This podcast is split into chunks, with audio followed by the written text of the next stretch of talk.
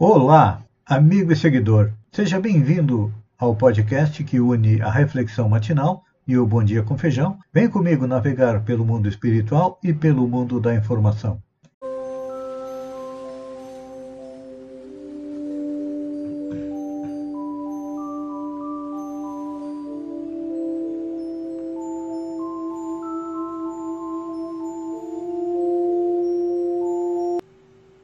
Olá, amigo e seguidor.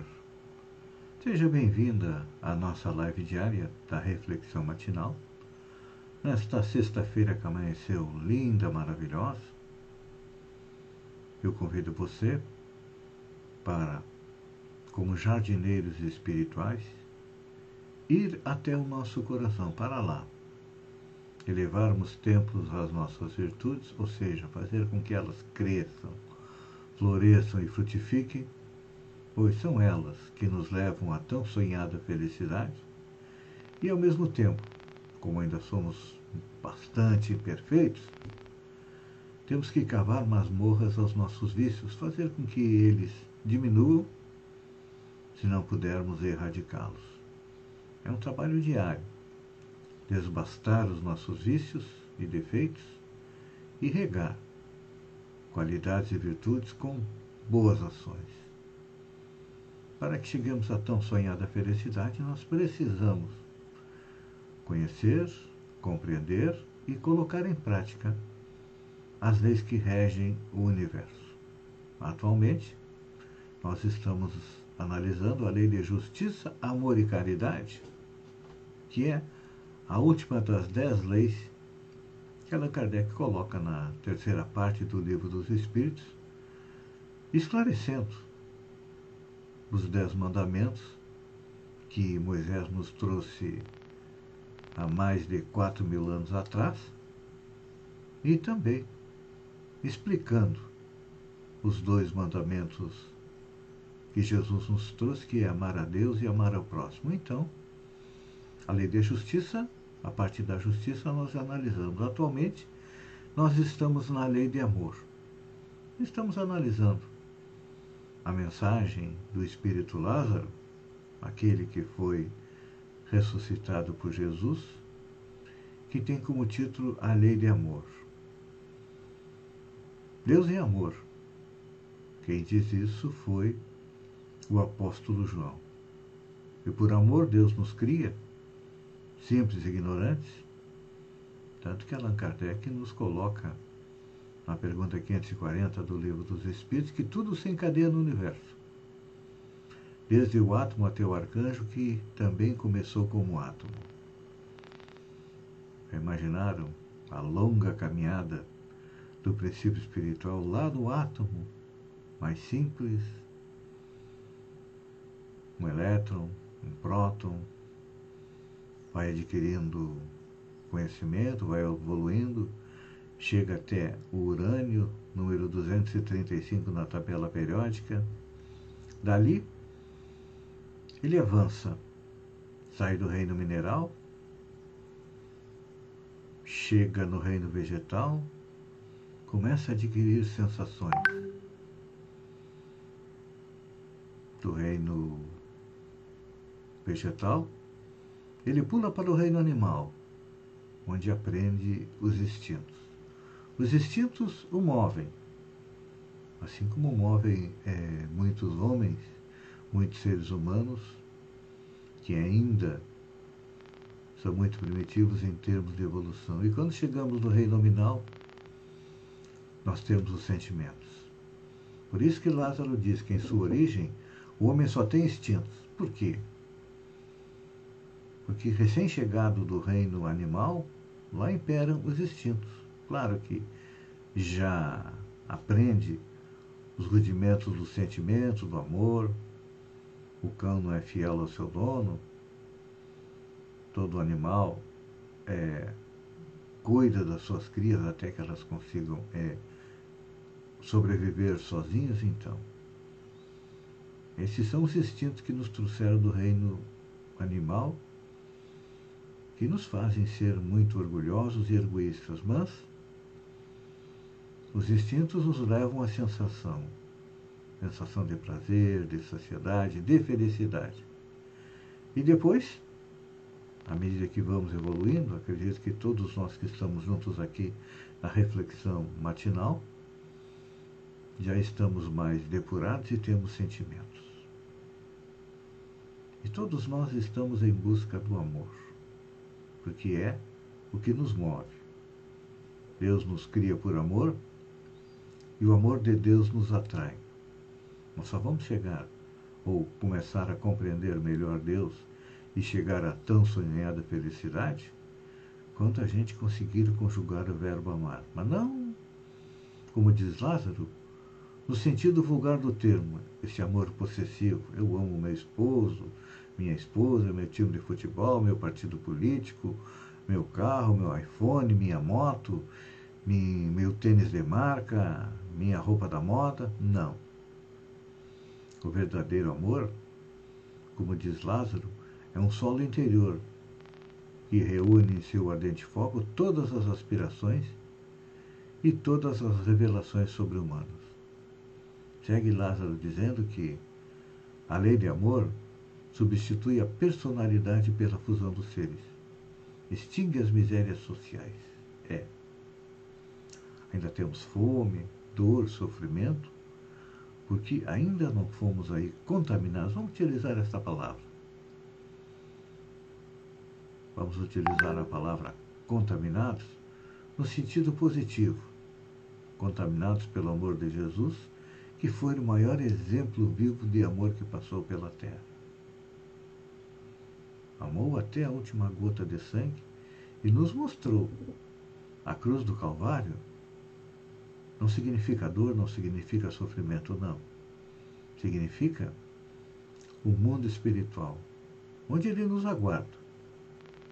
Ele disse aos discípulos: Vou para o Pai e na época apropriada mandarei o Consolador prometido. Ou seja, é claro que Jesus não teve condições de contar tudo o que existia na espiritualidade, porque era um povo rude, ignorante, bárbaro, sem conhecimento, cuja única preocupação era sobreviver. Nós já temos outras preocupações, já nos preocupamos com a nossa parte espiritual. Então, o Consolador prometido foi o quê? A doutrina espírita que veio nos mostrar que a vida continua além da vida e nos trazer notícias daqueles que estão lá no lado de lá. É. O grande serviço que a doutrina espírita presta à humanidade se divide em duas partes. Primeiro, trazer para o Ocidente o conhecimento a respeito da reencarnação, ou seja, que a vida continua além da morte, e que na pátria espiritual Existem cidades, países, mas existe um governo central, comandado por Jesus na base do amor. Então, quando Lázaro diz que o amor vai extinguir as misérias sociais, à medida que vamos evoluindo, nós vamos compreendendo mais que eu não posso ser feliz enquanto houver fome, violência, intolerância no planeta Terra. Estamos a caminho estamos sofrendo as dores do parto de um mundo novo. Um mundo onde aquilo que Jesus exemplificou, onde nós vamos colocar em prática o seu legado, que é amar a Deus, compreendendo que Deus é amor, que Deus comanda o universo e Deus é justo. O sofrimento que colhemos é nossa culpa, não é culpa de Deus. Deus não é o Deus dos hebreus vingativo e cruel. Deus não é o Deus de Jesus, o Pai. Deus é a inteligência suprema, causa primária. O universo é consequência do seu amor, assim como também a nossa criação. E vamos compreender também o segundo mandamento: amar ao próximo. É, não importa que o próximo seja branco, preto, rico, pobre, todos somos é, irmãos que fomos criados por Deus. Então, quando isso acontecer, como diz Lázaro, serão extintas as misérias sociais, porque todos terão o mínimo necessário. Pense nisso, amigo seguidor. Uma boa sexta-feira e até amanhã no amanhecer com mais uma reflexão matinal. Um beijo no coração e até lá, então.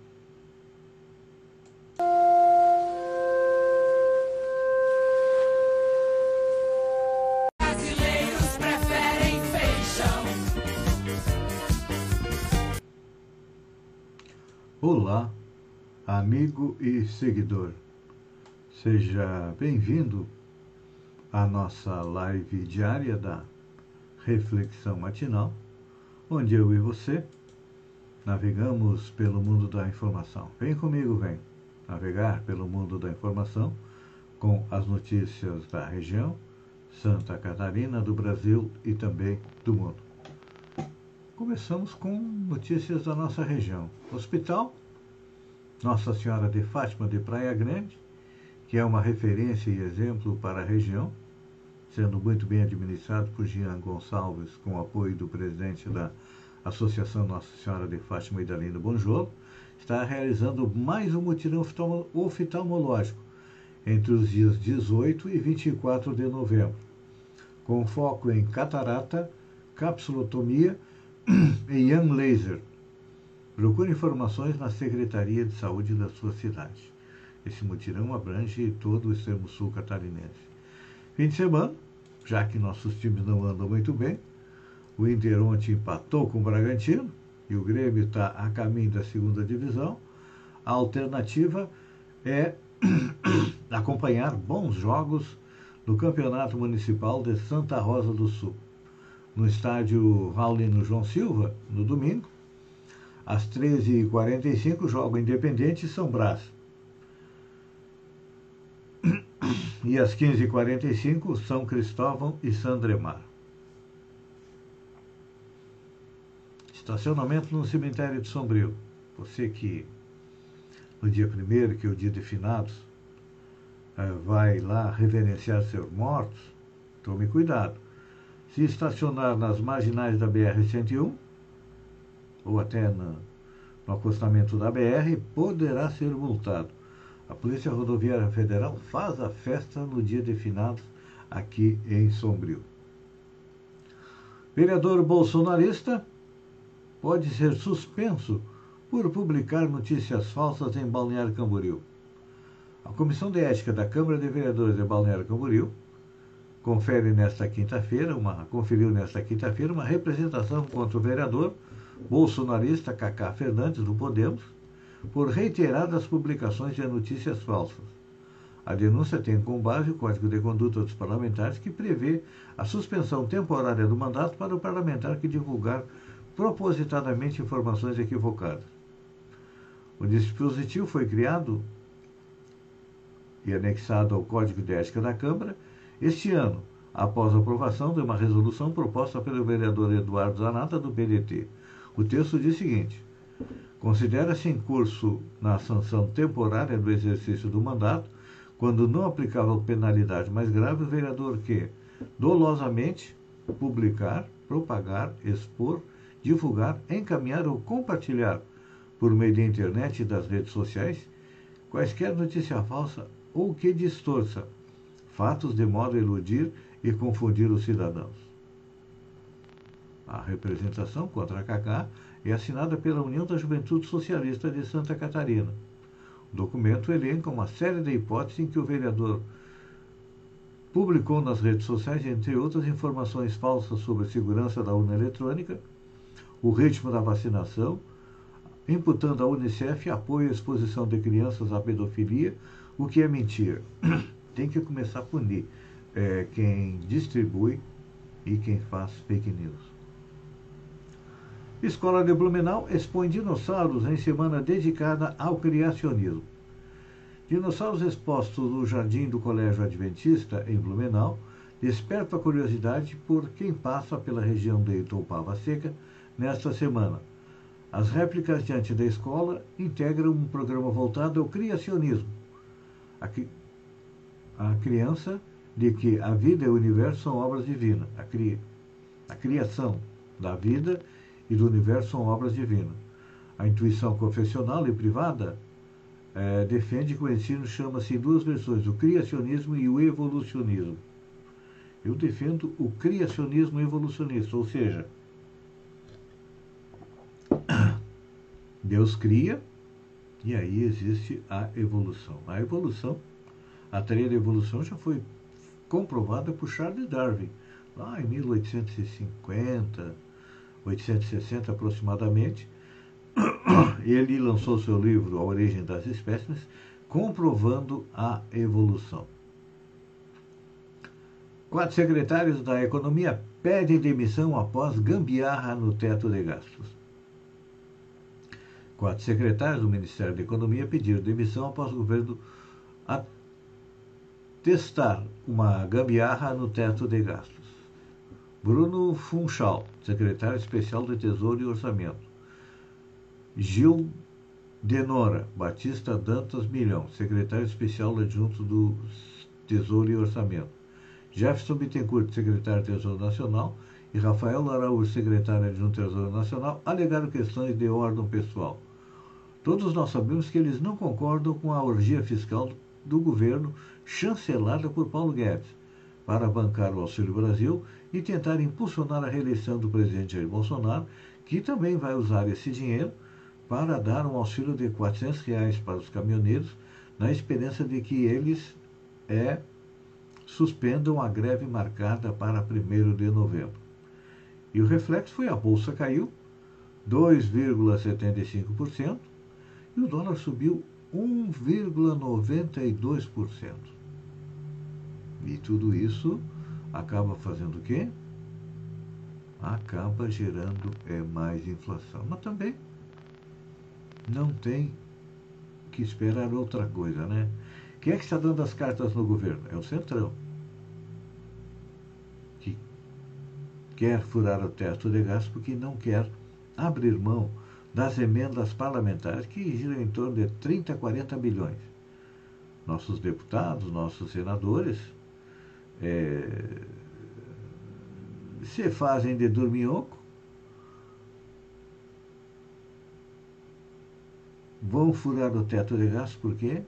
Porque eles precisam dinheiro para bancar a sua reeleição através das emendas parlamentares, até porque o fundo eleitoral foi é, vetado pelo presidente Bolsonaro, eles não têm dinheiro público para bancar as suas eleições, então precisam das emendas parlamentares como moeda de troca para angariar votos com os prefeitos. E aí quem paga? é nós. A gente sempre acaba é, pagando a conta. Já que a gente conhece, né? O Centrão sempre foi Centrão. É um partido, ou seja, é um, uma coalizão, é uma, não sei se é uma quadrilha, uma milícia política que só pensa neles mesmos, né? Olha, cada deputado e senador tem, juntando tudo que recebe por mês, é, mais de 150 mil reais. Por que, que eles não separam um 10% todo mês para aguardar para eleição? Mas não, nós temos que pagar a conta. E olha, os caminhoneiros não ficaram satisfeitos com os 400 reais, não. A greve dos caminhoneiros é mantida para 1 de novembro, mesmo com auxílio emergencial. Olha só, última notícia. A Igreja Universal acusa pastor de roubar 30 milhões e fugir. A Polícia Civil do Distrito Federal recebeu denúncia da Igreja Universal do Reino de Deus de que um pastor teria desviado 30 milhões da igreja. As informações são do site Metrópolis. Religioso formado em arquitetura e antigo morador da Ceilândia, foi um dos responsáveis pela construção do Templo de Salomão no bairro do Brás, em São Paulo, além de tocar obra da nova sede da Igreja Universal às margens da, do Pistão Sul, em Taguatinga. Segundo a igreja, o pastor teria direcionado contratos para uma construtora localizada em Portugal. Ele também teria levado dinheiro para o solo estrangeiro e ele está sumido e odó. Vão rever o dinheiro? Não acredito, amigo seguidor. Obrigado por ter estado comigo durante esses minutos. Fiquem com Deus e até segunda-feira com mais um Bom Dia com Feijão. Final de semana, não esqueça, se beber, não dirija. Se sair, use máscara e respeite os protocolos da saúde, porque a Covid diminuiu, mas está tendo dificuldade de ir embora. Um bom final de semana e até segunda às 6h50, então. Um beijo no coração.